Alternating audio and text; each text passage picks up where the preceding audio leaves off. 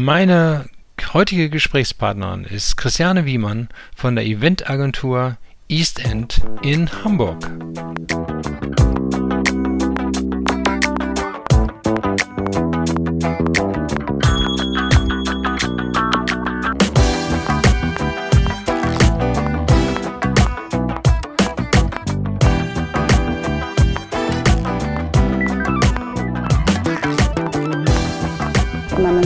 Straße gäbe es irgendwo eine Instanz, die sagt, hier die und die Flächen werden jetzt frei.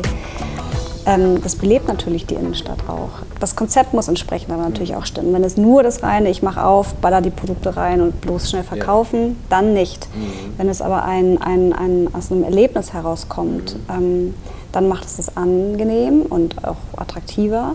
Und vor allen Dingen darf man nicht vergessen, dass auch das, die, die Vermarktungspakete oder dieses Kommunikationskonzept, was gefahren wird, sei es jetzt über PR oder Owned Media etc., natürlich auch eine Bekanntheit und auch eine Sichtbarkeit, Frequenz bringt so. Und auch natürlich, wenn man das öfter macht, ah, da weiß man schon, da ist immer so diese coole Ecke, da passiert was.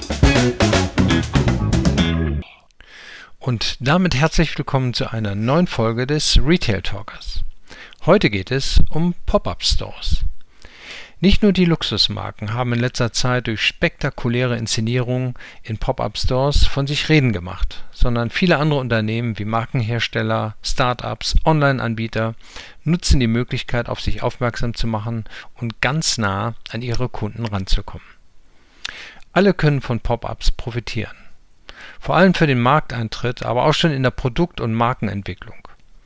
Aufgrund ihrer kurzen Laufzeit (Pop-up-Stores können für wenige Stunden, Tage oder Wochen eröffnet werden) sind sie kostengünstiger als ein Geschäft mit festem Mietvertrag.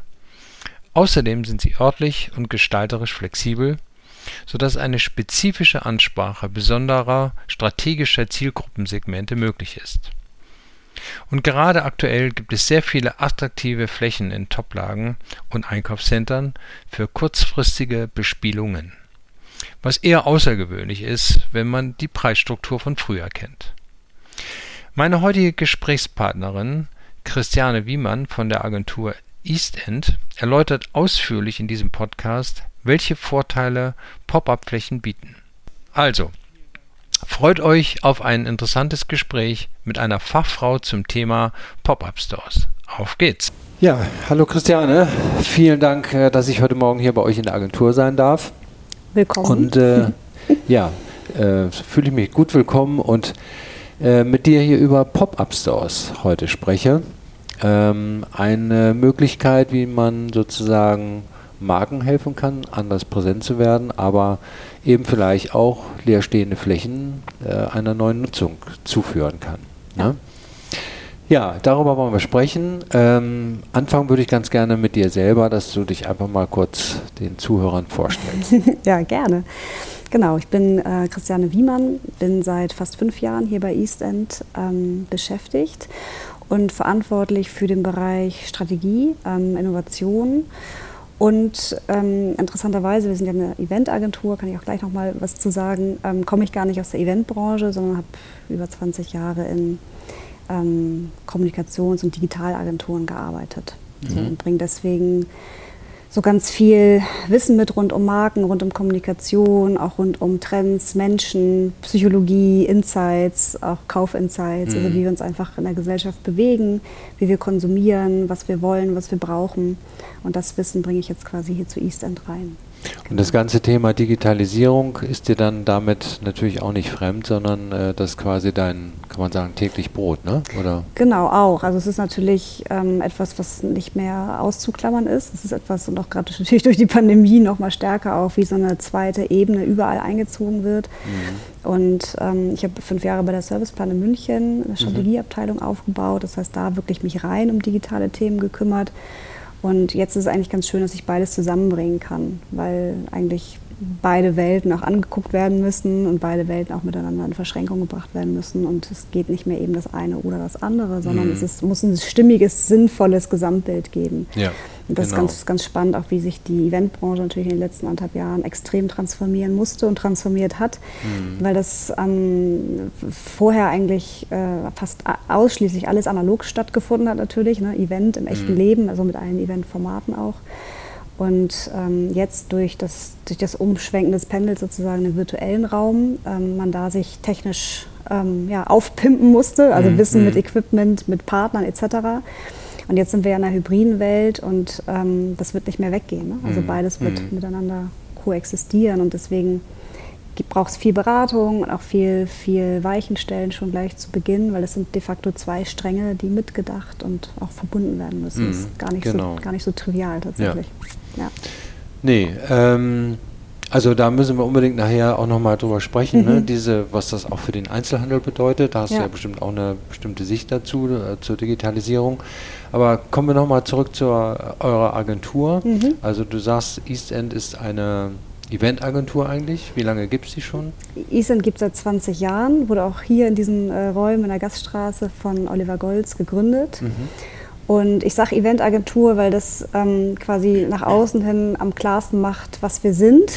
wir selber ähm, mögen den Begriff gar nicht so sehr, weil man bei Events ganz schnell so an ja, Messe, irgendwie Pressekonferenz Catering und so Catering und, sowas, und so ne? denkt, genau. Und das sind wir genau nicht. Also mhm. natürlich können wir auch Catering organisieren, aber wir ähm, sehen uns ähm, als Agentur für Markenerlebnisse und nicht nur das, also da steht ja schon das Thema Marke und Erlebnis drin, sondern auch für eine Agentur, die Dinge inszeniert, die über den Moment hinaus wirken. Und mhm. auch das hat jetzt nochmal eine andere ähm, ja, Ebene bekommen. Also mhm. früher sozusagen über die Kommunikation länger und vorher sozusagen wirken, das heißt integriert arbeiten mhm. und denken.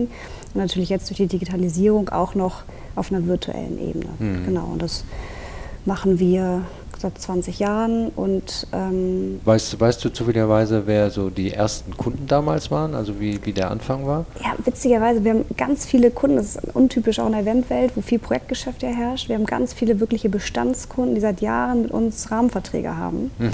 Und ähm, das ähm, war, war super, weil wir dadurch auch, anders als andere Eventagenturen, ähm, eben B2C und B2B sozusagen abdecken. Also wir eben nicht nur jetzt äh, intern Corporate Events machen, sondern eben auch ganz, ganz viel mit Marken am Endverbraucher draußen ähm, mhm. Dinge inszenieren. Und das, ähm, das macht wahnsinnig Spaß, mhm. weil natürlich ein, ein, Event oder ein Markenerlebnis für einen Verbraucher zu inszenieren nochmal eine andere Schlagkraft hat und auch andere Kreativität zulässt. Mhm. Auf der anderen Seite natürlich das ähm, Umsetzen von, von Erlebnissen im, im, im Businessbereich natürlich auch wahnsinnig äh, toll und anspruchsvoll ist. Also wir springen da immer so hin und her.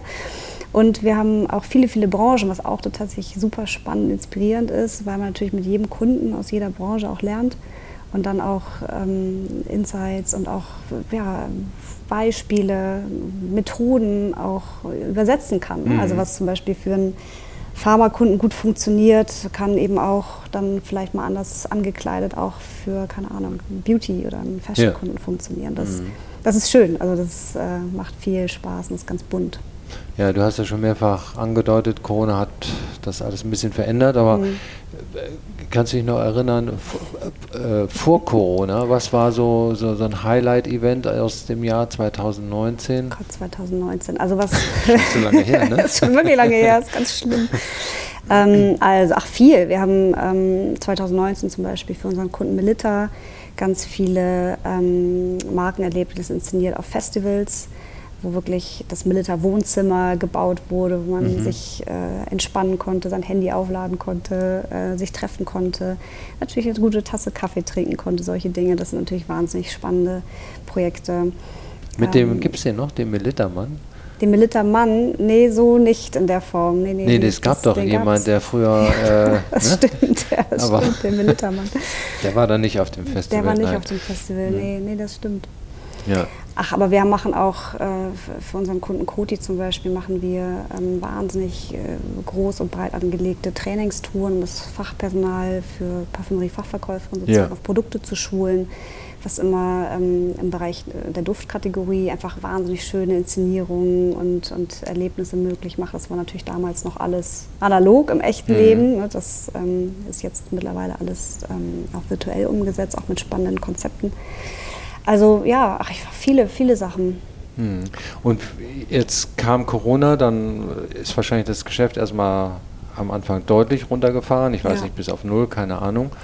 Und dann habt ihr euch irgendwas überlegt, wie ihr das dann virtuell weitermacht. Ne? Ja, wir haben einen ganz äh, eigenen Weg auch gefunden, durch die Krise zu kommen. Ähm, das, und das finde ich auch ein wahnsinnig spannendes Lehrbeispiel, wie man in Krisen umgeht. Wir haben wirklich nicht, wir sind erstmal nicht in Aktionismus verfallen. Also viele Agenturen sind dann sofort umgeschwenkt, haben digitale Plattformen gebaut mhm. und sind losgelaufen. Das haben wir nicht gemacht. Mhm. Wir haben uns erstmal zurückgezogen, so ein bisschen äh, die Hubschrauberperspektive eingenommen und abgewartet. Mhm.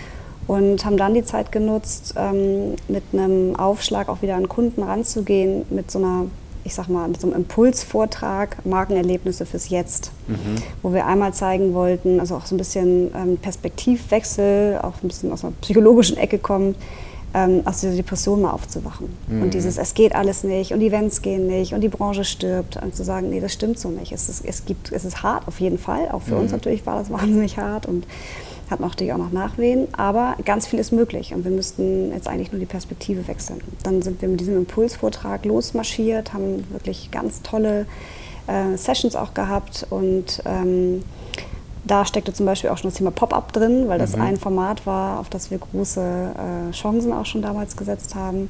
So, und dann haben wir natürlich parallel auch das, die, die, technischen Voraussetzungen geschaffen, um virtuell oder auch hybrid Erlebnisse mhm. anzubieten. Wir haben unten auch ein eigenes Studio gebaut, kann ich dir nochmal zeigen. Das ist ja. wirklich, ich glaube, 200 Quadratmeter und Fernsehqualität können wir ah. Sachen ähm, streamen, aufnehmen, mit Setbau, mit allem drum und dran.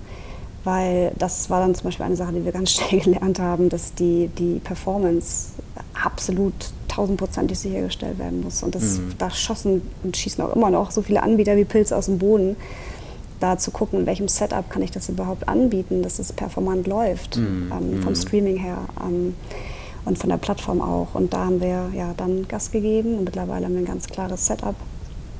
Und so, wenn du sagst Impulsvortrag, wie muss man sich das vorstellen? Habt ihr das hier aufgenommen und dann rumgeschickt oder weil man, man es gab ja keine Stimmt. Gelegenheiten, irgendwo aufzutreten? Ne? Also wir haben ähm, eine Präsentation erarbeitet, ähm, die so eine Mischung war aus einmal Status Quo, Standortbestimmung, wo stehen wir, mit was haben wir es zu tun, Sicherheitskonzepte etc. Und dann haben wir so drei ähm, Wege aufgezeigt, was man jetzt machen kann. Und mhm. den haben wir virtuell äh, dann unseren Kunden vorgetanzt. Also wir ah, sind ja. viel auf Bestandskunden eben zugegangen oder auch ähm, Projektkunden, die jetzt keine aktiven Kunden sind, auch über die Presse. Mhm. Und ähm, das, ja, das hat sehr gut funktioniert. Und es ah, ja. war wunderschön auch zu sehen, wie dankend das angenommen wurde, auch welcher Redebedarf da auf einmal war. Mhm. Ähm, und auch zu sehen, wie die Kunden in der Krise mit der Situation umgehen. Also da war wirklich von Erstaunen, wir machen nichts, alle Gelder sind eingefroren, mhm. auch bis hin zu, verdammt, ich weiß, aber ich müsste Dinge machen, weil das Geschäft geht ja irgendwie auch trotzdem weiter, aber auch einer völligen Überforderung und Hilflosigkeit. Natürlich auch viele Unternehmen entsprechend auch in Kurzarbeit, das heißt auch personalmäßig war da gar nicht die Decke ja. da, um Dinge umzusetzen. Gelder eingefroren, bis hin zu Kunden, die völlig aktionistisch waren, alles probiert haben oder interessanterweise dann Dinge probiert haben, die man so ganz früher mal gemacht hat. Also zum Beispiel, wir machen jetzt wieder ganz viel Direct Mailing. Mhm. Ne? Also wir gehen so auf ganz alte Marketinginstrumente zu. Das war total spannend zu sehen. Also wie mhm. da wirklich die Unternehmen auch ähm, so ihre Strategie finden, um da rauszukommen. Mhm. Und diesen Vortrag, den wir da gemacht haben, hat auch wirklich dazu geführt, dass ähm, Kunden sagen, spannend, daran haben wir gar nicht gedacht. Lass mhm. mal reden. Was, was mhm. meint ihr denn genau damit? So, lass mal äh, ins Gespräch ja. kommen. Ja, und da sind auch Projekte dann rausgekommen. Also hat sich, hat sich Na, es sind ja auch innerhalb, während der selbst während der Lockdown-Zeit gab es ja zum Beispiel Händler, die ja. gutes Geschäft gemacht haben, mhm. die auch für sich beworben, äh, geworben haben und andere Branchen äh, waren komplett geschlossen. Das war eine riesige Bandbreite. Ja. Ne? Und äh, jeder stand ja dann auch vor der Frage, okay, wie geht es denn mittelfristig weiter und wann? Und wie stellen wir uns dann neu auf? Ne? Oder ja. auch nicht. Oder auch nicht, ja. ja weil ich habe, äh, also zumindest kann ich sagen, ich habe auch Einzelhändler gesprochen, die gesagt haben, naja Gott, äh, ducken, mhm. abwarten mhm. Äh, und äh, irgendwann wird sich der Sturm schon gelegt haben und ich bin finanziell gut ausgestattet und dann äh, geht es weiter wie vorher. Ne? Ja. Das kann ich zwar nicht ganz nachvollziehen, aber einige haben leider so gedacht. Mhm.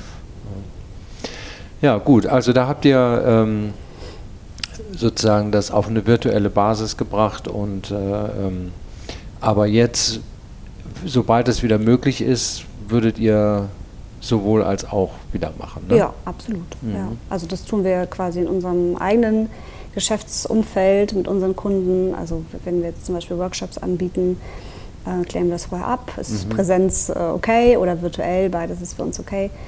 Letzten Montag ähm, waren wir zum großen Pitch eingeladen. Da sind wir mit dem ganzen Team mal wieder unterwegs gewesen, ah, zum ja. Kunden, im richtigen Meetingraum, mit richtiger Technik, gutem Kaffee. So, das war auch ganz toll. Alle haben äh, mit leuchtenden Augen am Tisch gesessen und gesagt, wie schön, dass ihr da seid. Und das kam wirklich ja. von Herzen.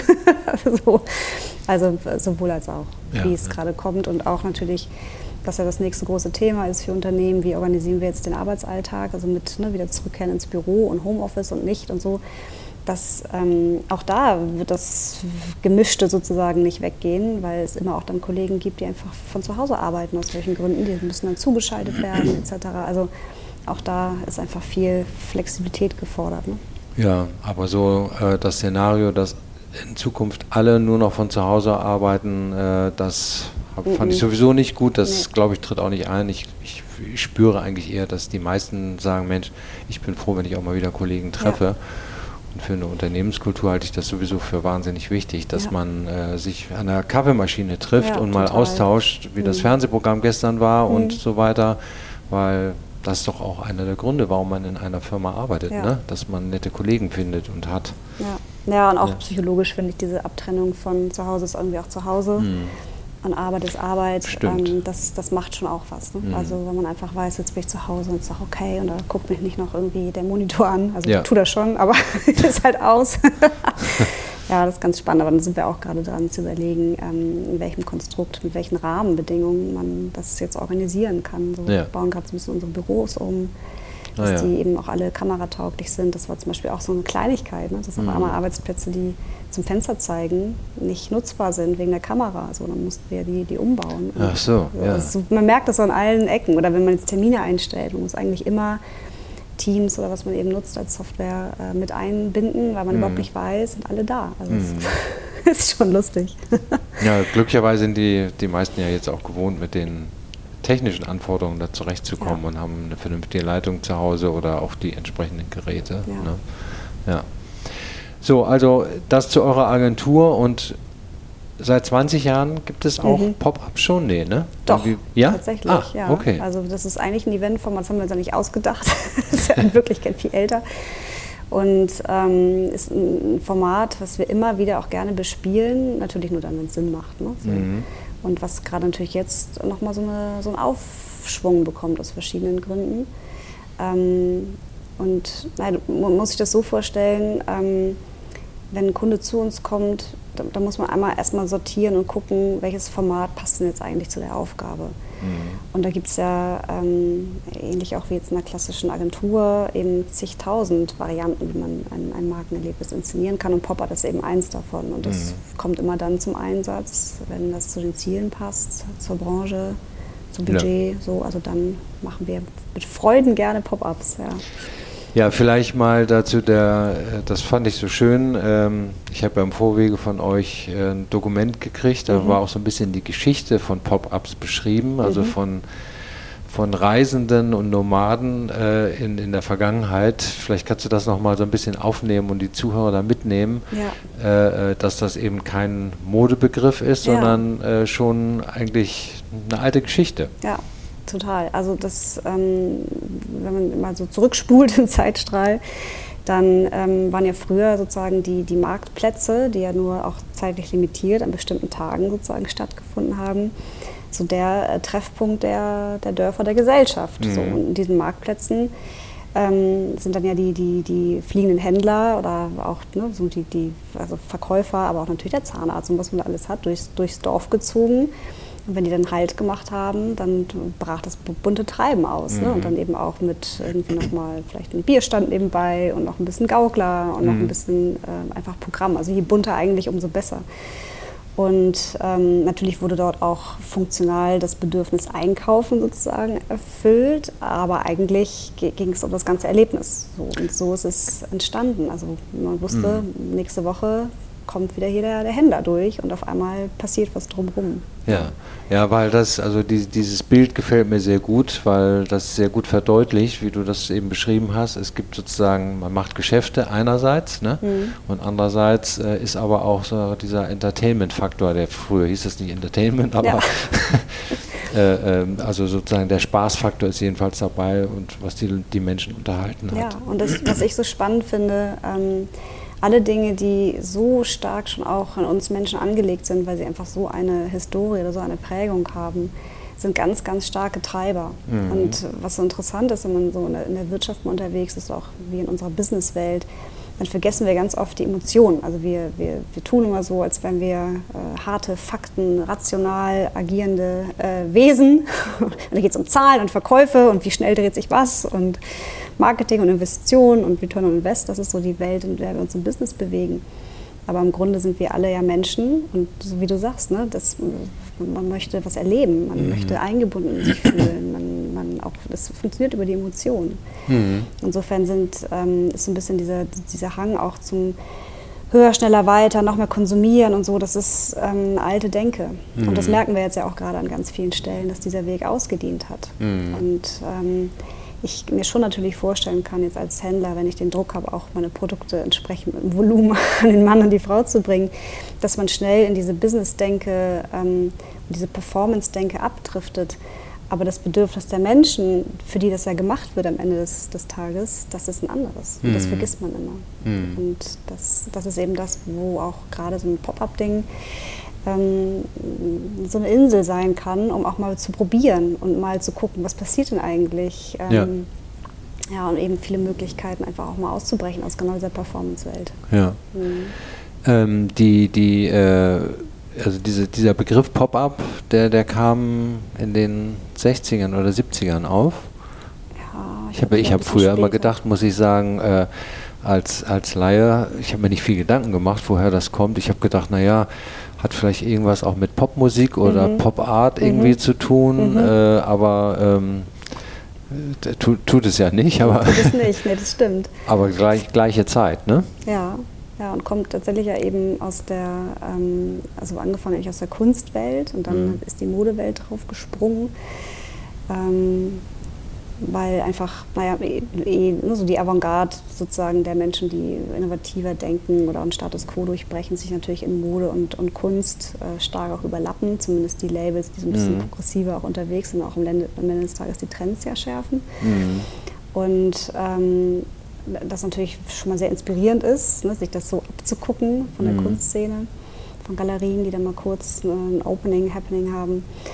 Und dann ist natürlich so, dass die, die Modebranche auch durch die Zyklen und die Innovationskraft, die man überhaupt in einem Jahr so abdecken muss, natürlich immer wieder auch einen Anlass braucht, um Dinge an den Mann, an die Frau zu bringen. Mhm. Und deswegen passt dieses Format so gut. Mhm. Und noch dazu kommt, dass eben gerade viele junge Designer, also die so ein bisschen so die Speerspitze auch sind der nächsten Generation, sich ja auch oft, wenn die ihr eigenes Label haben und die ersten Kollektionen sozusagen am Markt mhm. gar nicht das Geld haben, um sich jetzt aus dem Bestand sofort eine Ladenfläche durchgehend ähm, zu holen und so eben auch anfangen dann mit temporären Verkaufsflächen und so hat sich das so angenähert. Und dann mhm. gab, ist irgendwann dieser Begriff geprägt worden. Mhm. Natürlich auch die ersten großen Modemarken, dann Pop-ups inszeniert. Ja, und jetzt ist das einfach ein völlig gesetzter Begriff. Ne? Mhm. Ne? Also das, äh, man muss das eigentlich gar nicht mehr viel erklären. Jeder hat sofort ein Bild, wenn auch nicht immer das Richtige. Das ist das, was wir so merken. Dass das, was ja. man im Kopf hat, oft eher auch noch ein veraltetes Bild ist. Mhm. Wie, wie, wie meinst du das, ein veraltetes Bild? Also was, wie, wie, wie hättest du nicht das so gerne, wenn man, wenn man das so sagen kann? ähm, ich, also veraltet im Sinne von, ja, Pop-up, es poppt irgendwie auf für einen begrenzten Zeitraum. Ich glaube, das ist so der kleinste gemeinsame Nenner. Mhm. Und es dann aber einfach nur als Sonderverkaufsfläche zu sehen. Ach so. Mhm. Ne? Es poppt was auf, ich packe meine Produkte da rein, die verkaufen sich hoffentlich gut ähm, und dann mache ich wieder zu. Also quasi so ein, so ein temporärer Lagerverkauf wäre ja. theoretischerweise ein Pop-up. Mhm aber eigentlich nicht so, äh, ähm, da, da, fehlt das, ja gut, da gibt es auch ein emotionales Element, vielleicht, äh, ich kriege tolle Preise, deshalb gehe ich so, dahin, ja. Verknappung, ja. aber das ist ja nicht das, was, was du meinst, ne? Nee, zumindest nicht in unserer Philosophie als jetzt eine Agentur für Markenerlebnisse, mhm. die einfach einen anderen, nochmal einen anderen Blickwinkel vielleicht drauf mhm. hat, ja. Ja. Ja, das äh, musst du gleich nochmal erklären, wie du das gerne hättest. ähm, also jedenfalls, es gibt eine Geschichte äh, von, von äh, Pop-ups. Äh, interessant fand ich auch, ähm, dass die Mode sozusagen da so früh drauf gesprungen ist. Da ne? hatte ich mhm. mir auch noch keine Gedanken vorher gemacht, nachdem, erst nachdem ich das äh, bei euch gelesen hatte. Ja. Und äh, ja, da hast du recht, das sind diese wechselnden Zyklen. Mhm. Wobei ich das Gefühl habe, jetzt kommt es auch wieder bei einigen Marken, die da vielleicht ein bisschen anders und kreativer denken. Mhm. Aber eine ganze Zeit lang hatte ich auch das Gefühl, da war das wirklich, äh, das sind vielleicht auch, das ist vielleicht auch sowieso der, der Fehler im System, dass die Modemarken nicht mehr innovativ und kreativ mhm. sich dargestellt haben, sondern sehr einheitlich geführt worden sind. Mhm. Ja, also man, das kann ich ja selber sagen, ich habe ja nun äh, auch Unternehmen geleitet und am liebsten hätte man immer gesagt, so jeder Laden äh, sieht gleich aus, Schema gleich F, gebaut, ja. Schema F, weil äh, das ist am einfachsten, das zu steuern, die Warensteuerung. Und diesen Erlebnisfaktor hat man nachher gar nicht mehr so stark im Blick gehabt. Ja. Ne? Ja, und das, also, das kann ich aus der Umsetzung sozusagen von der Fläche total verstehen. Da also sind wir wieder auch in diesem ne, Performance-Business-Denken so komplett drin. Und auch dem Leistungsdruck natürlich, mit dem wir da zu tun haben. Man sieht es aber auch natürlich auch im Marketing und in der Kommunikation, wenn man sich anguckt, diese Explosion, diese Explosion von, von Möglichkeiten eigentlich heute auch in Kommunikation zu planen, was ja auch ein ganz wichtiger Erfolgsfaktor ist, damit überhaupt auch man weiß, was es zu kaufen gibt und finde ich mhm. die Marke und die Produkte sympathisch etc dass ähm, viele Unternehmen völlig überfordert sind, schon alleine bei der Frage, wie wollen wir denn vermarkten, weil es ist mhm. so eine, eine Fragmentierung. Und äh, heute eine Kommunikationsstrategie zu entwickeln, das ist das Suchen der Weltformel, mhm. ne, so ungefähr. Mhm. Ich übertreibe jetzt ein bisschen. Aber das war natürlich früher viel, viel einfacher. Da gab es ein, zwei, drei Fernsehprogramme, dann gab es Print, mhm. Zeitschriften, Magazine, Media, also perfekt nach Zielgruppen aussteuerbar. Dann konnte man ein bisschen Outdoor machen, vielleicht ein bisschen Radio zur Aktivierung und fertig war der Marketingkuchen. Und jetzt heute zu, wirklich zu wissen, welche Plattform, sei es jetzt äh, Display, äh, Social Media und selbst wenn wir in Social Media gucken nach den Plattformen, also sowas wie Instagram, Facebook, dann noch zu gucken, mit welchem Targeting, in welchem Zyklus, in welcher Frequenz, mit welchem Format, habe ich den Content überhaupt dafür? Wer produziert mir den? Mhm. Ähm, das ist so komplex geworden. Ich glaube, wenn ich auf Unternehmensseite säße und ich hätte einmal so ein Konzept, was einigermaßen funktioniert, ich würde auch einfach Schema F machen, alleine weil man auch gar nicht die Ressourcen hat, es wirklich umzusetzen. Mhm. Also eine Marketingabteilung in der heutigen Zeit, die hat richtig, richtig ähm, Aufgaben zu bewältigen und personell, ja. die müssten sich eigentlich alle verdoppeln.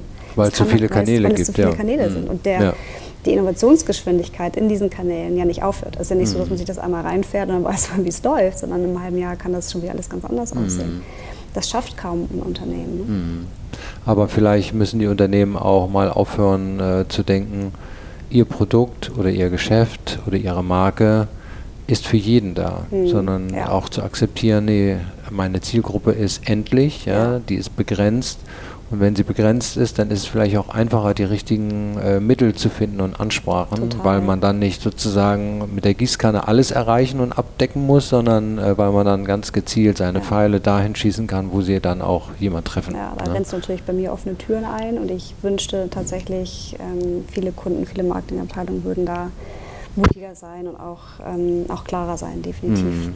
Dieses, äh, ne, wir sind äh, Mass-Market, unsere Zielgruppe 20 bis 49. Ich, man lacht immer so darüber, aber ich also, bekomme so viele Briefings auf dem Tisch, wo leider immer noch genau das drinsteht. Mhm. Und ähm, das ist ja erstmal nicht falsch. Das ist ja, ja, natürlich sind das alles Menschen, die potenziell in Frage kämen, das Produkt zu kaufen. Aber für die Ansprache muss man spitzer werden. Man hat sonst keine Chance. Und das Geld verpufft halt auch. Es ist einfach. Ja, also ja. und mal ganz davon abgesehen, äh, dass die deutsche Bevölkerung zu äh, mehr als 50 Prozent aus äh, 45 äh, plus besteht, also sozusagen damit außerhalb der sogenannten relevanten Zielgruppe oder, oder werberelevanten Gruppen sind, ja, dann erreicht man ja gar kein, dann hat die, die, die Jungen werden immer weniger, ja. die Älteren werden immer mehr und ja. wenn ich mich dann beschränke, ja, ich will nur die Jungen erreichen, ja. tut man sich selber ja auch keinen Gefallen. Ne? Es gibt ja auch jung gebliebene Alte, die man auch ansprechen könnte. So, jetzt zu den Pop-ups mal. Also die Agentur hat sehr früh damit schon gearbeitet. Ähm, ihr ähm, habt sozusagen auch eine Idee bekommen, wie ihr das, wie ihr als Agentur virtuell Events weitermacht. Mhm. Aber ein Pop-up kann ja nicht virtu virtuell sein, ne? oder kann der auch virtuell sein? Kann auch virtuell sein. Ja? Also müsste er eigentlich streng genommen auch heute. Ich glaube, deswegen war als wir uns so besonnen haben und mal kurz in den Rückzug gegangen sind, um zu gucken, welche Markenerlebnisse gehen denn überhaupt, war halt das Thema Pop-up ähm, eines der Formate, wir gesagt haben, Pop-up geht. Ähm, mhm. man muss das ein bisschen anders betrachten. Also wenn man jetzt mal weggeht von diesem Bild, es ist ein temporärer Raum als Sonderverkaufsfläche für ein paar Wochen, dann schwierig so. Aber so wie wir eine, ein Pop-up-Erlebnis verstehen, ist das einfach ähm, viel skalierbarer und in erster Linie erstmal schon mal da, wo die Menschen sind, die ich erreichen möchte. Wir waren ja gerade auch bei Zielgruppen, ne, wen, wen möchte ich in den Fokus stellen. Darüber erstmal eine Klarheit zu haben.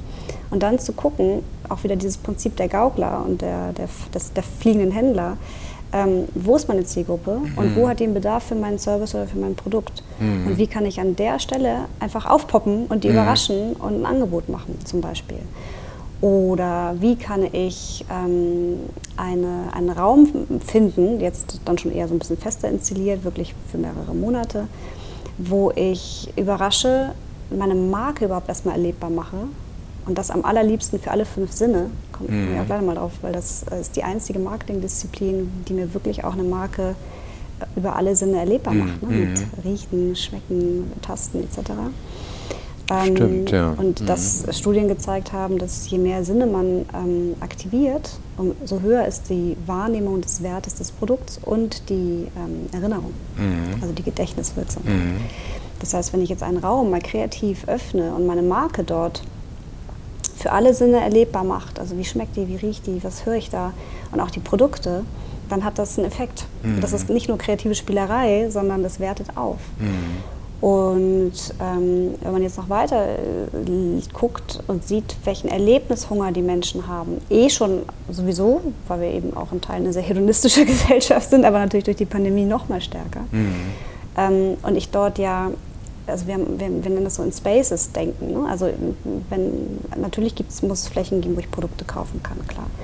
Aber ich kann auch äh, Spaces anbieten, wo ich vielleicht mal meine Markenfans zusammenbringe, man darüber spricht, wie benutze ich das Produkt, sich inspiriert Tipps holt. Oder ich kann einen Reparaturservice anbieten. Oder ich kann die Leute schulen. Das ist auch gerade dieser Trend zur Selbstoptimierung, mhm. auch ganz stark durch die Pandemie nochmal verstärkt. Ne? Ich will mir selber so viel Kompetenzen und Wissen und Erfahrung drauf schaffen, dass ich möglichst autark leben mhm. kann. Das ist ein mhm. riesen psychologischer Need gerade das kann ich alles dort anbieten. Mhm. Natürlich muss alles zur Marke passen und auch zu den, zu den Herausforderungen, die, es, die, die, die man gerade hat im, im, Sinne von Marketing und Kommunikation. Also bin ich nicht bekannt, bin ich nicht sympathisch genug, ähm, wissen die Leute gar nicht, was mit meinem Produkt alles anzustellen ist. Daran orientiert sich natürlich das Konzept. Aber das merkt man schon, da ist auf einmal so eine Kraft drin, wie ich inszenieren kann. Mhm. Und wenn ich das Konzept habe und weiß, wo ist eigentlich gerade mein größtes Problem, wie kann mir eine Pop-up-Experience dabei helfen, und da denken wir wirklich auch relativ klassisch im, im, im Marketing-Funnel, also Bekanntheit, Sympathie, Engagement mhm. und Aktion, ähm, dann das Konzept mache und dann muss ich, das ist eigentlich gar keine Option, schauen, okay, wie binde ich denn jetzt die ein, die ich virtuell noch dazu holen kann weil es auf einmal dann auch eine Auswirkung hat auf die Reichweite und die Investition sich auch nochmal ganz anders rechnet, weil ich vielleicht etwas anbieten kann, wie zum Beispiel, ich streame den Workshop, also sowas wie, keine Ahnung, ich lerne mal, wie ich Brot backe, sage ich jetzt mal. Ja, ja. ähm, dann kann ich das ja wunderbar streamen und auf meine digitalen Kanäle irgendwie verlängern. Ich kann Leute von außen sozusagen einladen, mit den Menschen vor Ort zu interagieren. Ich kann ähm, vielleicht Coupons ausgeben für alle, die, die virtuell nur dabei sind, dass sie sich am nächsten Tag, äh, keine Ahnung, irgendwo rabattiert was abholen. Mhm. Ähm, so, also das, das, das, muss eigentlich beiden Ebenen haben. Genauso wie auch andersrum ähm, natürlich die Verkaufsflächen vergrößert werden können, zum Beispiel über QR-Codes oder Augmented Reality, dass ich ganz anders auch in das Produkt einsteigen kann. Also, mhm. Und das macht es dann immersiv und sehr, sehr cool. Ja, ich war, ich hatte ähm, mitbekommen, einige Luxusbrands, die arbeiten auch mit virtuellen Räumen. Mhm. Kannst du einen Avatar schaffen, der mhm. sich dann irgendwo in, äh, in, in, so einem, also wie in einem Spiel mhm. bewegt, an und ab, umziehen kann, handeln kann und so weiter. Aber das ist, äh, glaube ich, schon nochmal so eine Sonderform. Ne? Könntest du mal das, was du eben gesagt hast, was äh, so, ein, so, so ein Pop-up alles leisten kann, soll, muss, kannst du das mal übertragen auf ein ganz praktisches Beispiel, sodass man als Zuhörer eine Idee bekommt, ja, äh, wie, wie sehe so ein idealer oder, oder vielleicht irgendein Case schildern, äh, wo ihr das so genauso umgesetzt habt? Mhm. Also nehmen wir mal, ich, damit es neutral ist, ähm, vielleicht eine Produktinnovation, mhm. die gelauncht werden soll. Und man jetzt guckt, okay, wie kann ich das zum Beispiel durch eine Pop-up-Maßnahme noch äh, unterstützen? Dann würden wir äh, erstmal gucken, wer ist die Zielgruppe, wo ist der richtige Raum dafür und würden dann zum Beispiel dieses Produkt natürlich vor Ort erlebbar machen, ganz klar. Das muss natürlich äh, dort dann stattfinden, anfassbar sein, äh, etc. So, und dann würden wir ähm, aber zum Beispiel über Augmented Reality oder auch Mixed Reality ähm, dieses Produkt dort in einen virtuellen Raum auch stellen. Also, und das muss man ja gar nicht trennen. Das kann ja auch das gleiche, mhm. der gleiche, wie soll ich sagen, Ort sein, sozusagen, wo das stattfindet, wo man das baut, richtig physisch baut. Und über diesen virtuellen Raum können sich eben auch äh, Menschen, die nicht vor Ort sein können, mit dem Produkt beschäftigen. Und man kann sogar noch, und dann wird es nämlich super spannend, äh, überlegen, wie man jetzt zum Beispiel zum Produktlaunch ähm, vorab die Presse einlädt und daraus ein Presseevent macht, mhm. wo die quasi einmal live vor Ort, vielleicht so die, die VIP-Gäste, kriegen mhm. das Ding live erklärt, eben in dieser äh, Mixed, Mixed Reality Form, aber weitere Presseinteressenten ähm, einfach dann virtuell. Also dass mhm. man einfach über einen Stream und über bestimmte vielleicht auch Workshop-Angebote einfach tiefer einsteigt. Aber das ist dann kein Werbefernsehen. Nein, nee, nein, nein. Ne? Das, ist, also, also das wäre jetzt wirklich für ein Produkt, was einfach vielleicht ein bisschen erklärungsbedürftig mhm. ist, wo man ein bisschen mit einsteigt. Das geht bestimmt nicht für den nächsten Joghurt. Mhm. Das wäre ein bisschen overengineert. Da würde man was anderes machen. Ähm, aber äh, so, die meisten Produkte haben ja ein bisschen was, auch was man erfahren und lernen soll, zum Beispiel. Mhm.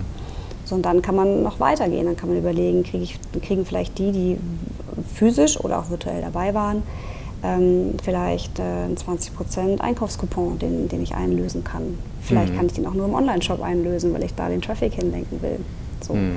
Die Ankündigung zum Beispiel wird auf den Social-Media-Kanälen dann gemacht. Ähm, vielleicht auch, je nachdem, wie groß das Budget ist und um was für ein Produkt es sich so handelt, eben auch mit Paid Media unterstützt, ne? dass das mhm. wirklich auch bekannt wird, das Ding. Ja. Das ist letztendlich schafft man ein Stück Content, mhm. der aber interaktiv nutzbar und auch relevant ist. Ne? Mhm. Ähm, wenn man jetzt mal so die einzelnen Bestandteile nimmt, also du hast vorhin ja schon mal gesagt, Pop-up ist zeitlich begrenzt. Ja. Gibt es da sozusagen einen Idealzeitraum im Sinne von, äh, muss mindestens sechs Wochen sein mhm. und maximal ein halbes Jahr? Oder, nee, also, gibt es eigentlich nicht. Gibt's nicht. Nee, eigentlich nicht. Das hängt wirklich davon ab, welche Branche, welches Produkt, wie hoch ist der Wettbewerb, welche Saisonalität haben wir, welche Zielgruppe, was steht auch strategisch im Fokus. Okay. Ähm, das kann wirklich von super klein und nischig und sehr segmentiert sein, bis hin zu, ja, ich gönne mir das äh, für ein halbes Jahr. Beides kann mhm. Sinn machen, das mhm. kann man gar nicht so pauschal sagen. Wir haben oh.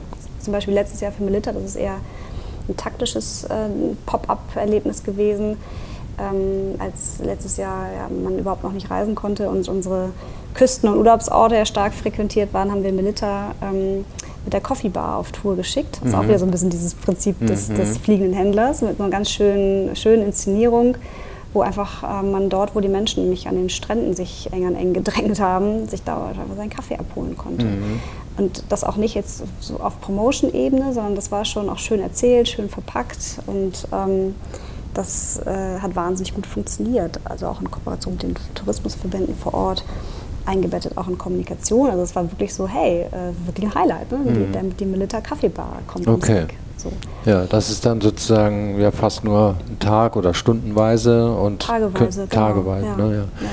So, und das beantwortet eine andere Frage noch. Also Raum kann man sehr weit definieren offensichtlich. Also Raum ja. kann sein, ich fahre mit dem äh, Melita Bus, also VW-Bus, ein schöner knalleroter VW-Bus, ja, der ist ganz toll. ich irgendwo ich hin, das ist auch ein Raum, ja, ne, offensichtlich. Raum. Ne? Ja. Äh, äh, es könnte eine angemietete Fläche sein, äh, irgendwo, also da komme ich gleich nochmal dazu. Ja. Und es ist ein, es kann ein virtueller Raum sein, das heißt, äh, durch Übertragung äh, ähm, findet das sozusagen für einige gar nicht vor der Tür statt, sondern sozusagen sie sind aus der Ferne dazu geschaltet. Ne? Genau. Ne? Ähm und übrigens auch, was ich spannend finde, ist es nicht auch immer nur B2C. Also man könnte dieses Thema Pop-up eben gerade jetzt, ich meine, die Messen kommen jetzt wieder, aber das war etwas, was wir letztes Jahr auch mit vielen Kunden diskutiert haben. Ähm, weil ja Messen nicht mehr stattfinden, mhm. warum stellen wir nicht für vier Wochen mal einen Container von Unternehmen X einfach äh, in die Nähe von Unternehmen Y und bieten mhm. dort irgendwie Begegnungsräume, mhm. ne, wo ja eh die Leute einem ausgehen, das ja. Ingenieure, Marketing etc. Ja. Und auch das hat man gar nicht auf dem Zettel. Man denkt immer so, äh, ja eher auch Mode, Lifestyle, Laden aufmachen, Produkte verkaufen wieder raus. Mhm. Ähm, aber wenn man jetzt wieder bei dem Ursprungsbild ist, so des fliegenden Händlers, geht genauso für ein B2B. Mhm. Also auch da kann ich Leute irgendwo hinschicken und ein ja. Angebot machen, eine Botschaft haben und überrascht damit ja total. Wie cool ja, ist das? Die, die, eine, eine klassische Messe ist quasi der, der Riesen-Pop-Up, ne? Exakt. Also, genau. wenn man das so will. Das ist, schön, das schönes Bild. ja. ja, das stimmt. Aber zu den Räumen, also ähm, wenn man Flächen anmietet, ähm, du hast es vorhin gesagt, man kann jetzt nicht, also man könnte jetzt nicht im Umkehrschluss sagen, äh, äh, ihr mietet eine Fläche in der Mönckebergstraße an oder in einem Einkaufscenter, egal, ne, mhm. ne, wo, wo, er sagt, ja, das ist eigentlich ganz vernünftig. Mhm. Da mieten wir jetzt für fünf Jahre äh, eine bestimmte Standardfläche an und mhm. die gestalten wir jedes Mal neu, mhm. äh, ähm, sondern du sagst, äh, nee, die Fläche muss auch zu dem Produkt und zu der Zielgruppe passen. Und mhm. das kann die Mönckebergstraße sein, aber das könnte theoretischerweise auch eine Büroetage hier im Gaswerk sein. Ja. Ne? Total. Äh, witzigerweise, das, was du gerade beschrieben hast, dieses, es mietet sich jemand für fünf Jahre eine Fläche an, hat ein Startup gemacht letztes Jahr, ähm, ich glaube aus Düsseldorf. Die machen genau das. Also die bieten quasi eine, eine neutrale Pop-up-Fläche an, wo sich dann Unternehmen äh, einen Regalmeter kaufen ja. und äh, auch ein gesamtes Aktivierungskonzept dazu buchen. Ja, das, das habe ich ehrlicherweise mein letzter äh, Podcast ja. äh, ähm, über da habe ich mit jemandem gesprochen von der Firma Found, ja. der macht genau das. Ja. Ne, der hat eine große Fläche angemietet und äh, gibt dann äh, ähm, Unternehmen, Marken auf einem begrenzten Raum, den können sie dann den müssen sie bezahlen, die Möglichkeit, sich mit dem Produkt vertraut zu machen. Ne? Die Mitarbeiter werden geschult, es äh, gibt Tablets, da kann man sich darüber informieren, man kann alles anfassen. Ähm, und äh, der lebt aber nicht davon, dass man die Produkte bei ihm kauft, sondern der lebt eigentlich davon, dass er sie, ja, wenn man so will, fast aufstellt. Ich will mhm. nicht sagen Museum, ja. aber doch äh, erlebbar macht. Ja. Ja. ja. Ja, das ist okay. Das ist dann, hätte ich jetzt gar nicht unter Pop-up äh, einsortiert, aber äh, könnte man ja auch so sehen. So die kleine Variante, ne? So ja. Also, aber ihr, ihr mietet jedenfalls keine Nein. Flächen an, um zu sagen, so Standard, da mhm. passiert dann immer irgendwas. Mhm. Nee. Äh. nee, da gehen, und das ist ja auch schon auch die erste Aussage, auch im Sinne der Marke und auch der, der Branche und des Kontextes. Also da ist ja ne, jedes Stückchen eines Pop-up-Stores oder eines Pop-up-Erlebnisses ist ja schon Teil der Botschaft. Und mhm. natürlich ist das der Ort, wo das stattfindet, Außenfassade, sehe ich das von außen, sehe ich das nicht von außen, schon ja, ein, ein erster wichtiger Baustein. Ja, nun könnte ich mir vorstellen, wenn ich jetzt so Shopping-Center-Betreiber wäre, ne, da mhm. gibt es ja immer ja. so kleine Aktionsflächen, da könnte ich auch sagen, Mensch, also ich, hab, ich schaffe jetzt drei Flächen hier in meinem Einkaufscenter mhm. und äh, ich will mich nicht selber darum kümmern, ich habe auch nicht die richtigen Leute und ich weiß auch nicht so gut, wirklich gut, wie das funktioniert komme ich jetzt zu East End und sage, pass mal auf, äh, ähm, könnt ihr diese drei Flächen nicht äh, das nächste Jahr für mich bespielen? Ihr habt doch Kontakte, ihr könnt es machen. Mhm. Äh, ähm, ihr müsst es nicht selber bezahlen, sondern das müssen natürlich die bezahlen, die dann kommen. Aber als Center würde ich so eine Fläche ja umsonst hergeben. Mhm. Hauptsache, da passiert was. Ja, ne? in der heutigen Zeit ja. Auf jeden ja, Fall. Ja, ne, auf jeden Fall. Ja, das ist schon, ist schon wahr. Wobei wir uns natürlich gerne einfach den, den kreativen Freiraum so groß wie möglich halten. Aber also ich glaube, also wenn jetzt ein Centerbetreiber das hört und irgendwie denkt, das ist eine gute Idee, das wären wir auf jeden Fall offen, da mal ähm, zu sprechen. Ähm, aber für uns ist tatsächlich die Location auch schon der erste Teil des Konzeptes. Mhm. Und da gehen wir auch wirklich sehr, sehr ähm, ja, genau und bewusst, ne? sehr bewusst mhm. mit um. Ne? Also ja. die, die, Lage hat eine Aussage, in welchem Stadtviertel bist du, hat eine Aussage, mhm. ähm, Fassade hat eine Aussage, wie viel Frequenz, ist das eher etwas, was nachts funktioniert, ist das eher etwas, was vormittags funktioniert, all das spielt ja schon mit rein und muss mhm. im Gesamtkonzept auch spielen. Ne? Ja, ja, ja, genau. Und muss ja immer zur Marke passen. Ne?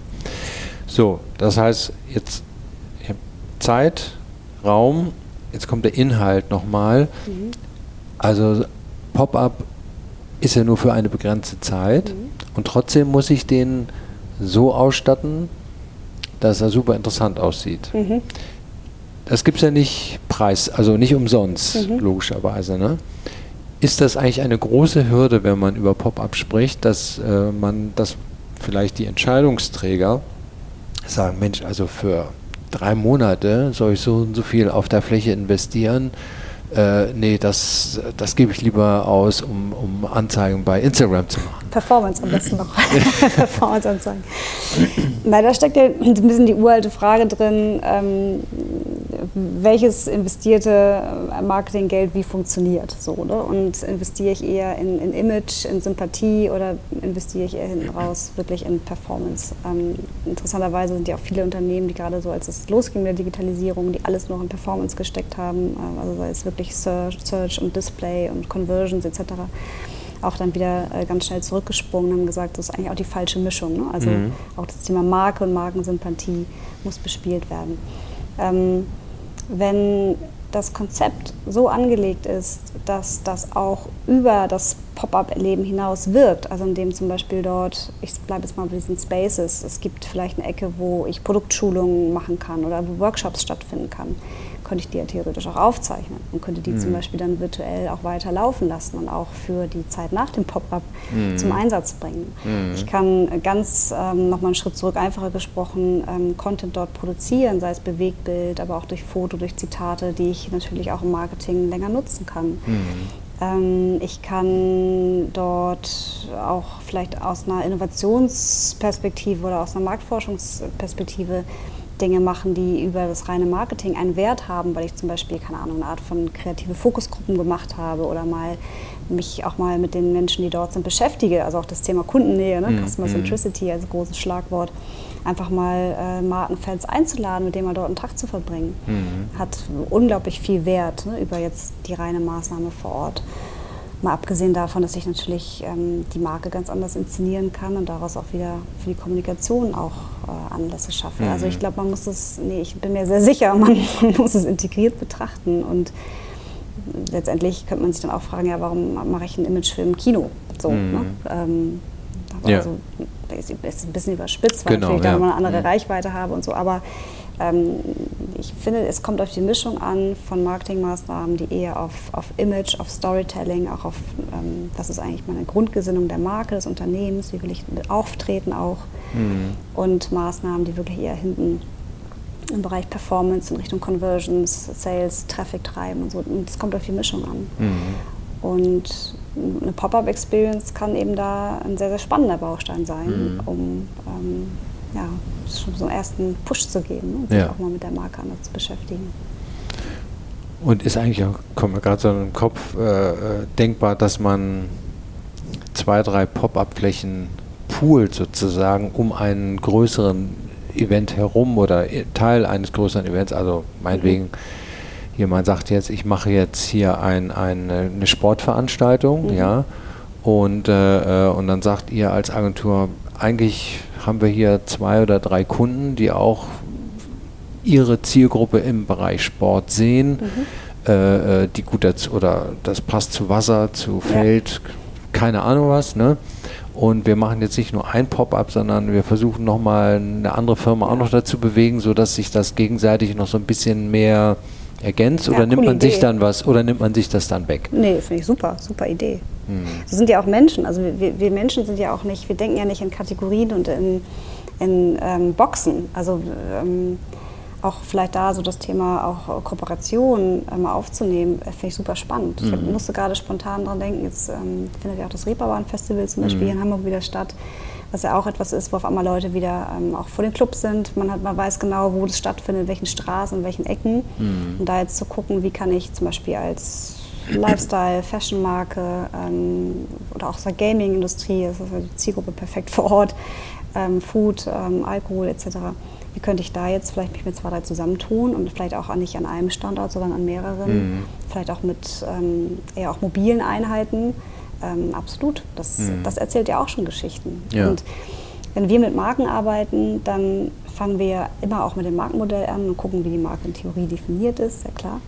Aber wir stellen uns eine Marke immer als Persönlichkeit, als Wesen vor. Mhm. Ähm, also stell dir vor, ne, Marke X, die Tür geht auf, die kommt hier rein, setzt sich an den Tisch.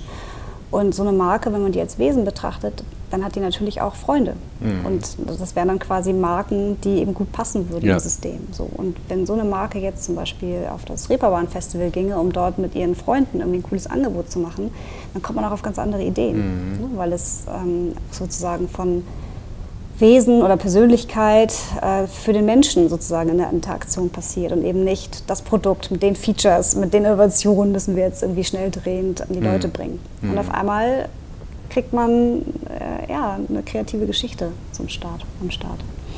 Also das heißt, der, der Melita bringt den Kumpel Hafermilch mit. Äh, zum Beispiel, ja, zum total, Beispiel, ne? total, Ja, okay. Vielleicht noch mhm. die äh, veganen Kekse. Ja, so. mhm. okay. Mega, ja. ja.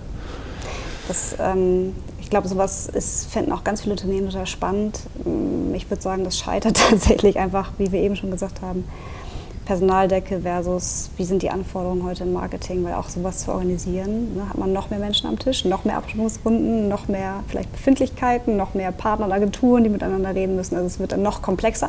Ja, aber, aber ihr seid ja. könnte auch ganz einfach sein. Ja, aber also wenn ich das richtig verstehe, ihr könnt sowas ja, ne? Ja. Also insofern könnte ich doch sagen, pass mal auf, hier ist der Schlüssel, mach es für mich. Ich, ich, zahle, ja. aber äh, ich, ich, ich habe nicht die Organisation, aber ihr habt das. Absolut. Ihr habt die Menschen, ihr habt die Kenntnisse ja. und ihr habt, habt ihr auch Zugriff auf, was weiß ich, was Ladenbau und alles, Fahrzeug, alles. Alles da, klar, mhm. alles da, sonst könnten wir ja gar nicht existieren. So. Mhm. Und so wie ich zum Beispiel Oliver Golz einschätze, wenn jetzt man sagen würde, hier ist unser Briefing, jetzt versucht man noch zwei äh, Kooperationspartner mit ranzuholen, auch mhm. der hätte total Lust zu, weil auch mhm. das ist ja ein toller Türöffner, um mal zu einem Unternehmen zu gehen und sagen, hey, guck mal, das haben wir vor, habt ihr Lust ja. dabei zu sein? Und das haben wir auch in der Vergangenheit schon gemacht. Mhm. Also tatsächlich, dass wir auch Partner suchen und damit Partnern gemeinsam sowas auf die Bühne mhm. stellen. Ja. Ähm, Du hattest vorhin, wir hatten ein paar Mal sozusagen klassische Werbung, da hast du immer gesagt, ja, das Performance Marketing. Also Performance Marketing heißt, man versucht das zu messen und den Erfolg dann auch irgendwie auf dem Papier zu haben, ne? im Idealfall. Was ist sozusagen das Übertragen auf den Pop-Up Store? Also was, wie, wie kann man den Erfolg messen? Also nicht, dass er stattfindet, das ist ja klar, ne? und alles gut durchgezogen ist, alles perfekt organisiert. Strom ist an und äh, die genau. Tür geht auf. Ja. Aber jetzt äh, im Nachhinein, also sind das äh, Kunden, die sich geäußert haben oder sind das, wie, wie, wie sagt ihr das euren Kunden? Also pass mal auf, äh, wenn wir das gemacht haben, dann passiert anschließend das, das oder das. Ähm, wir würden anders einsteigen. Wir würden erstmal versuchen, mit dem Kunden rauszuarbeiten, was es denn überhaupt erreichen soll. Mhm. Und das ist schon der erste Einfallswinkel sozusagen. Wenn ein Unternehmen sagt, wir haben eher ein Thema mit ähm, Sichtbarkeit, Bekanntheit ins Relevant Set kommen, sage ich mhm. jetzt mal, dann hat das schon mal ein anderes Konzept, steckt schon mal dahinter. Das muss auch, das Ding muss dann anders aussehen. Es braucht auf jeden Fall ein ähm, sehr, sehr spitzes Verlängerungskonzept hinterher. So, und dann würde man gucken, wenn das sozusagen der größte Painpoint ist, welche, mm, an welchen Attributen können wir dann hinten raus ablesen, ob das Ding denn euch bekannter gemacht hat mhm. und euch ins Relevant Set gebracht hat. Und das würde mhm. man dann zum Beispiel machen, indem man durch das Kommunikationskonzept, was angeflanscht ist, ähm, sich die Medialeistungswerte anguckt oder zum Beispiel guckt, ähm, durch auch natürlich eingewobenes äh, virtuelle Ebene, wie habe ich da, was für einen Traffic habe ich bekommen, etc. Mhm. Dann aber ist zum Beispiel sowas wie, wie viele Leute hatte ich vor Ort, nicht die richtige Kenn Kenngröße. Mhm. Jetzt kann es aber einen Kunden geben, der sagt, ich habe so ein komplexes Pro Produkt und die Leute verstehen es gar nicht, was das kann. Ich will, dass sich Menschen in der Tiefe mit meinem Produkt auseinandersetzen. Mhm. Dann ähm, ist mir erstmal sowas wie viel Traffic und wie viel Reichweite relativ egal, sondern dann ist mir sowas wichtig wie Verweildauer im Laden mhm. oder wie viele Leute haben sich vielleicht vor Ort irgendwie über einen QR-Code sich Informationen reingezogen. Ja. Wie oft wurde vielleicht von dort, auch wenn ich wieder das, das virtuelle Überleben, äh, Erleben sozusagen übertrage, ähm, wie hoch war da eine Verweildauer etc. Mhm. Ähm, oder so. Und deswegen muss man immer erstmal gucken, wo, wo möchtet ihr hin? Und eigentlich auch rausarbeiten, welches, welche Aufgabe hat denn dieses mhm. Ding. Und dann kann man runterbrechen und kann gucken, welche, welche Zahlen und im nächsten Schritt mit welcher Messmethode. Mhm. Teilweise können es auch Befragungen dann vor Ort sein, also wenn, es, wenn man eher guckt, hat das Auswirkungen auf die Markensympathie. Wenn wir wieder eher in Richtung Reichweite denken, kann es auch sowas sein wie ein Presseclipping. Ne? Habe ich mit einer PR-Agentur entsprechend das mhm. auch an die mhm. Leute gebracht, weil es ja eben ein Kommunikationsanlass mhm. ist. So, da muss man ein bisschen tiefer einsteigen und aus der Erfahrung kann ich sagen, dass das oft den Kunden gar nicht so klar ist und das erarbeiten wir im Vorfeld dann mit gemeinsamen Sessions und arbeiten das zusammen aus. Mhm. Nur mal so eine Nebenbemerkung.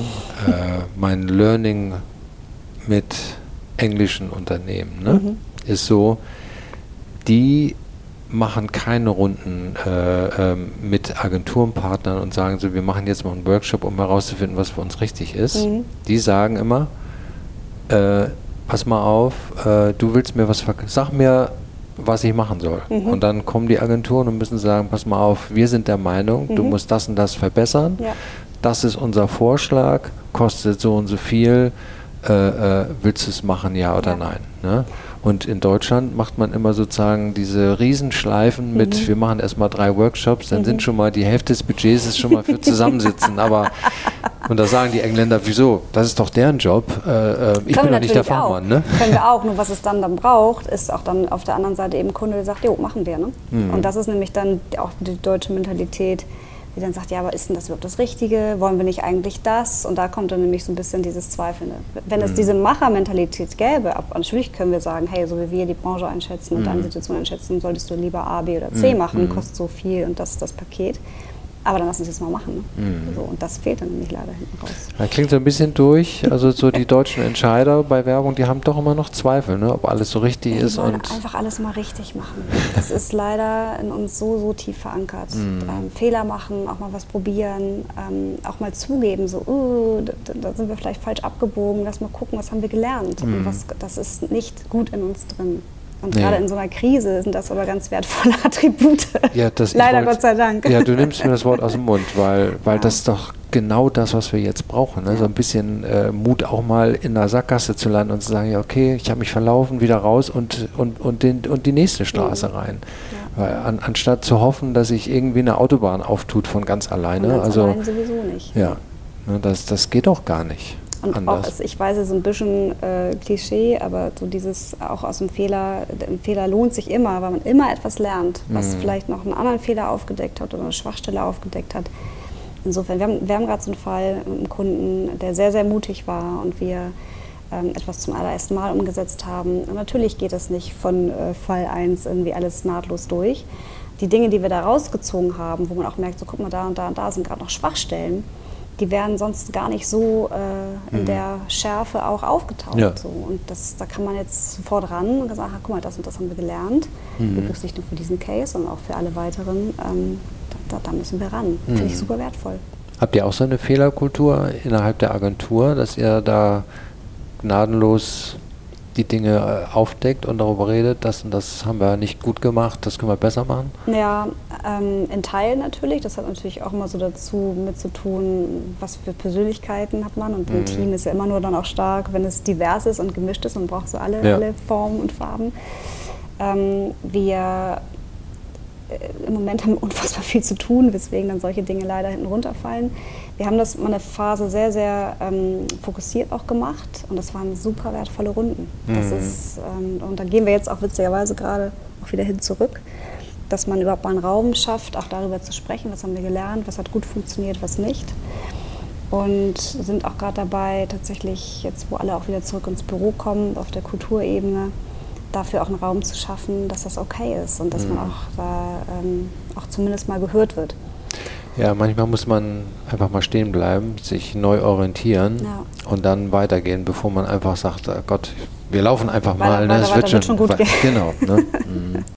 wenn, wenn du äh, äh, träumen dürftest, mhm. wa was würdest du gerne mal, ähm, für welche Firma würdest du gerne mal so ein Pop-up machen, wo du sagst so, also da hätte ich mal richtig Bock drauf, den mal mit mhm. denen was zu machen. Also es ist keine spezielle Marke und auch keine spezielle Branche. Ähm, das ist uns eigentlich auch relativ egal, auch mir persönlich egal. Ich finde es immer spannend, welche Herausforderungen mhm. man lösen. Das ist das Erste. Ich glaube, es wäre eher so eine Persönlichkeitsfrage, einfach ein Unternehmen oder auch einen Verantwortlichen am Tisch zu haben, der auf dieses Format Bock hat mhm. und der seine Marke klar hat und einfach Lust hat, dieser Marke mal wirklich kreativ, spielerisch einen Raum zu geben. Mhm. Und mit so einer visionären Kraft ähm, einfach dann so gemeinsam an die Entwicklung zu gehen. Und am liebsten eben einen Ansprechpartner zu haben, der auch Entscheider ist, der das Potenzial erkennt und der dann äh, auch dafür sorgt, dass die Dinge mit nicht vielen Abstimmungsschleifen einfach gemacht werden. So, und dann gucken, was hat es denn. So, sowas würde ich mir wünschen. Ja. Ja, und das wäre ein cooler Case, das äh, ahne ich schon. Das ja, ja, ja, sehr, klar. sehr, sehr, sehr dynamisch und sehr cool werden würde. Ja, ja, meistens ist ja so, dass äh, in den Firmen weil heute alles verzahnt ist, ja. entscheidet nicht mehr einer, sondern äh, das sind eigentlich dem, fast demokratische Prozesse und äh, man kriegt sowieso nicht mehr alle auf eine Seite, aber ja wollen alle mitsprechen und äh, am besten und, und, alle wollen abgeholt werden. Das verlangsamt das ein bisschen, aber wenn man das nicht macht, dann äh, kann es eben auch sein, dass eine Abteilung am Ende auf dem Bremsklotz sitzt. Ne? Aber es ist Leider. so witzig, weil bei dem Bereich Pop-up da ist noch so viel äh, First-Mover-Potenzial drin. Ich weiß gar nicht, wie man es mhm. auf Deutsch sagt, so eine blöde Worthülse, ne? aber wenn man das jetzt mal wirklich so richtig aufbohrt mhm. und auch mit den Möglichkeiten, die da drin stecken, also auch gerade in der Verschränkung zum Virtuellen. Ähm, oder ich habe zum Beispiel jetzt neulich ich zwei ähm, Sachen gelesen, fand ich auch super inspirierend, ähm, dass es Firmen gibt, die, oder Produkte, muss man eher sagen, gibt, die ähm, bestimmten Kundenkreis einen 24-Stunden-Zugang zu den Läden mhm. bieten. Also zum Beispiel Werkzeug, Werkzeughersteller macht ja. das. Mhm. Hier in Bahnfeld. In Bahnfeld mhm. und mhm. auch zum Beispiel ähm, gibt es eine, eine, Weinbar in Hamburg, mhm. wo, das, wo das gemacht wird sowas als Pop-up umzusetzen, was für ein cooles Ding. Mhm. Was für ein News wird auch für die Presse. Es gibt jetzt mhm. in 24 Stunden, keine Ahnung, Lego-Shop. Ja. Und da kann man sich registrieren und kann sich einen Slot buchen und kann sich nachts mit seinen Freunden zum Lego-Spielen mhm. treffen. Und so, das wäre mhm. mega. so, ja, ja. Was man mhm. daraus machen kann und was, was, für coole Sachen daraus entstehen auch. Ne? In der. Verlängerung auch vor allen Dingen. Das würde ich mir so wünschen, dass man ja. das Potenzial erkennt. Ja, schön. Ähm, die Pop-up-Shops äh, sind ja eine Möglichkeit sozusagen, vielleicht leerstehende Flächen äh, zu nutzen. Mhm. Ähm, würdest du dir wünschen, dass die Stadt, das geht natürlich nicht, ich tue jetzt mal so, als ob die Mönckebergstraße einen Eigentümer hätte, aber in einem Shoppingcenter hat man ja eine Situation, dass so ein äh, Shoppingcenter... Nicht, nicht wie bei Amazon leider, ja. im echten Leben.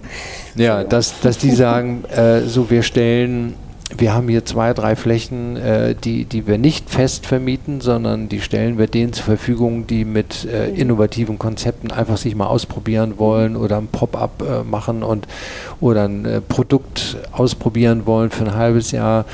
Äh, würdest du dir wünschen, dass, dass die sowas bereitstellen oder glaubst du, dass das auch dem sozusagen für eine Stadt gut ist, wenn es Pop-up-Flächen gibt oder sieht das komisch aus, wenn das immer an, aus, Licht an, Licht aus, Neujahr da drin? Drin.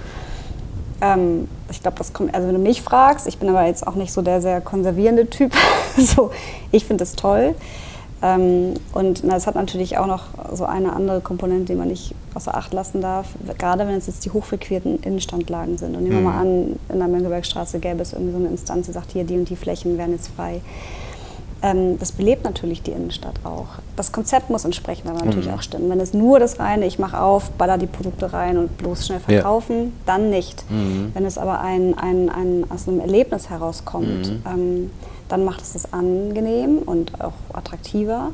Und vor allen Dingen darf man nicht vergessen, dass auch das, die, die Vermarktungspakete oder dieses Kommunikationskonzept, was gefahren wird, sei es jetzt über PR oder Owned Media etc., natürlich auch eine Bekanntheit und auch eine Frequenz bringt. Frequenz ne? bringt so. Und ja. auch natürlich, wenn man das öfter macht, ah, da weiß man schon, da ist immer so diese coole Ecke, da passiert was. Also mhm. so würde ich es jetzt eher interpretieren. Und die, mhm. die Innenstädte ähm, haben ja den, den, den Need. Und vor allen Dingen auch, finde ich, einen ganz spannenden Trend, auch aus der Stadtplanung heraus, dieses, dieses Prinzip der 15-Minuten-Quartiere. Ne? Also mhm. dass es immer mehr ähm, Städte jetzt am Reißbrett entstehen, wo Schule, Kindergarten, Wohnort, Arbeitsplatz, alles Arzt, alles in 15 mhm. Minuten ist. Mhm. Ich glaube, dass wir da hinkommen. Ja. Ähm, wir haben auch vorhin hier gesprochen, so wie hier in der Gasstraße ist nämlich auch so ein bisschen so. Mhm. Und das ist super lebendig schön, und schön. Das ist eine eigene Stadt hier, eine ne? Eigene Stadt, mhm. ja. genau. So, und wenn ich jetzt mir aber an die, wenn ich mir jetzt vorstelle, die Innenstadt und so wie es früher war, ich mhm. fahre zum Shoppen in die Stadt und ich kriege irgendwie noch, ne, vielleicht noch äh, mein, mein Geld irgendwie mit, was ich ausgeben darf. Ähm, weiß ich noch, als, als ich Teenager war, das war das Highlight, hat man irgendwie, keine Ahnung, 200 Mark bekommen und durfte dann shoppen gehen. das ist, das ist natürlich weg. Ne? Weil im Zweifel bestelle ich mir die Sachen dann auch online. Ja. Wenn ich jetzt aber weiß, da ist ähm, eine coole Fläche, da ist vielleicht ein Workshop oder ich kann da vielleicht morgens hin, es wird mit mir eine Runde meditiert oder Yoga gemacht oder ich kann Brotbacken lernen oder so etwas, dann hat es auf einmal ähm, eine ganz andere Ebene. Ja. Und ich glaube schon, dass es sowas braucht, weil natürlich sollen unsere Innenstädte nicht aussterben, die sollen bitte erhalten bleiben und auch ein Erlebnisort sein. Ja, So. genau. Ja, also hier ne, die Botschaft, liebe Center-Betreiber, ihr habt es hoffentlich äh, gehört. Äh, man kann in den Centern auch nicht nur System- und Kettengeschäfte reinbringen, sondern auch äh, noch mehr Erlebnis als äh, bisher. Muss man auch. Muss man. Ne? Man ja. sitzt ja auch gerade in diesem großen ähm, äh, Shopping-Dings, was in der Hafen City gerade erlebt. Ich vergesse den Namen immer. Ja, leider. ich, mhm. Ähm, da wird es ja auch genauso gemacht. Ne? Da kommen Kinos rein, da kommt, glaube ich, ein kleines Legoland rein, da kommen äh, ähm, Mhm. Kaufhaus kommt rein. rein. Mhm. Also und, und so das. Ähm, Pop-ups könnte man ja auch in diesen großen äh, Warenhäusern cool machen. Ne? Ja. Einfach eine Fläche da Ja. äh, bereitstellen und dann Ja. sagen so, da kommen wir mal rein und machen mal, ne, weil die, die haben ja eine relativ breit aufgestellte Zielgruppe. Dann wäre es natürlich cool, wenn man auch ein Stück vom Schaufenster noch abbekommen könnte, damit man auch ein bisschen die Außenwahrnehmung hat. Aber das kann man ja alles, das geht ja alles nur darum letztendlich, wie man die Pakete schnürt. Mhm, genau. Und Ja. die Konzepte müssen stimmen. Also das ist eben das, damit steht und fällt es. Ne? Mhm. Das ist eben das, wo man dann eben auch das bisschen in die, in die Kreation, in die Konzeption stecken Ja. muss. Ja, gut. Das war jetzt mal so ein schneller Ritt durch die äh, Pop-up-Geschichte und, und äh, der, der Möglichkeiten. Ähm, und äh, ja, dann ich, ich glaube auch sehr stark daran. Ich finde, dass äh, das belebt Handelsplätze ne? äh, und, und äh, für die Menschen, die man hatte das Gefühl, wenn man jetzt so unterwegs ist, es gibt immer mehr Cafés, da sitzen die Leute, es wird immer weniger sozusagen fest gearbeitet. Mhm. Äh, äh, Ja. Der Freizeitfaktor spielt eine große Rolle, aber was kann man immer machen? Man kann ja auch nicht immer in Urlaub fahren. Ja. Und ich glaube, dann wird auch so ein Pop-Up-Store auch als äh, Entertainment Ich habe gesehen. noch Ne? zwei coole Zahlen, die habe ich nämlich ähm, gestern nochmal, äh, Ja. äh, sind mir in die Hände gefallen. 2019 wurden 11 Prozent des freien Konsumbudgets für Erlebnisse ausgegeben. Das sind 188 Milliarden Euro. Und jeder Mensch hat pro Jahr 2500 Freizeitminuten zu füllen. So, und alleine sich da anzugucken, wie kann ich, also Ja. auf dieser Denke mal zu kommen, wie fülle ich die Freizeit von Mhm. jemandem. Und natürlich gehört Einkaufen, das Erlebnis auch dazu Ja. Ähm, aber eben auch ein bisschen on top. Und vielleicht noch eine Sache, das fällt mir auch gerade ein. Ich habe mal lange in München gelebt und da gab es bei uns ums Eck so einen ganz alten Tante-Emma-Laden. Mhm. Den gab es schon, weiß nicht, hunderte von Jahren und so sah der auch aus. Und ähm, was die für ein Konzept gefahren haben, und das war natürlich kein Pop-up, aber im Sinne von Erlebnis. Man Mhm. kam da rein, man wurde persönlich begrüßt. Was, wie geht's Ihnen heute? Mensch, wir haben das und das im Mhm. Angebot. Wollen Sie mal probieren? Ähm, wir liefern übrigens auch nach Hause. Äh, so, das, Ja. da, ne, diese, Fokussierung auf den Menschen geht halt auch total flöten. Mhm. Und auch sowas könnte man eben mit einer, einer Pop-Up-Experience auch toll coachen. Ne? Auch mal das Personal mitnehmen, sagen, hey, hier gibt es ums Eck diesen coolen Baumarkt. Äh, da. Ja. Wenn man da reinkommt, man wird persönlich begrüßt. Wie kann Mhm. ich dir helfen? Ach du, ich brauche so Nupsi. Was für Nupsi brauchst du denn? So, komm, wir gucken mal im Regal. Ja. Ja. mega, natürlich kaufe ich da. Natürlich ist die Schraube ein bisschen teurer, aber ich gehe da gerne hin. Ja, So. klar, logisch. Ja, ja wenn, wenn, meine, wenn meine Wünsche und Vorstellungen irgendwo erfüllt werden, Mhm. Dann ist das ja die erste Anlaufstelle, wo ich wieder hingehe. Ja. Das ist, liegt im Menschen so. Ja. Ne? Also ich gehe nicht dahin, wo ich unzufrieden war. Exakt. Das mache ich vielleicht als letztes, sage ich, okay, da war es schon mal, war nicht gut, aber alles andere hat heute mal nicht Ja, dann bestelle funktioniert. ich online, weil dann brauche ich dann, dann bin ich gleich so ein Bestells Ja, online. genau. Ja. Mhm. Ja, ähm, Christiane, vielen Dank für deine Zeit.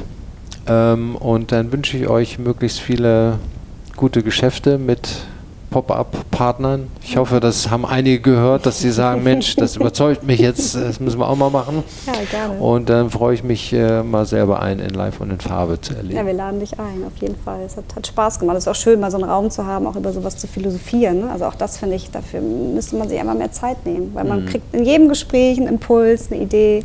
Ja. Das ist so wertvoll. Das ist mal weg aus diesem Performance und Meeting und jetzt schnell, schnell, sondern einfach mal über sowas mal eine Stunde philosophieren. Ist schön. Ja. Gerne wieder. Ja, sehr schön. Vielen Dank.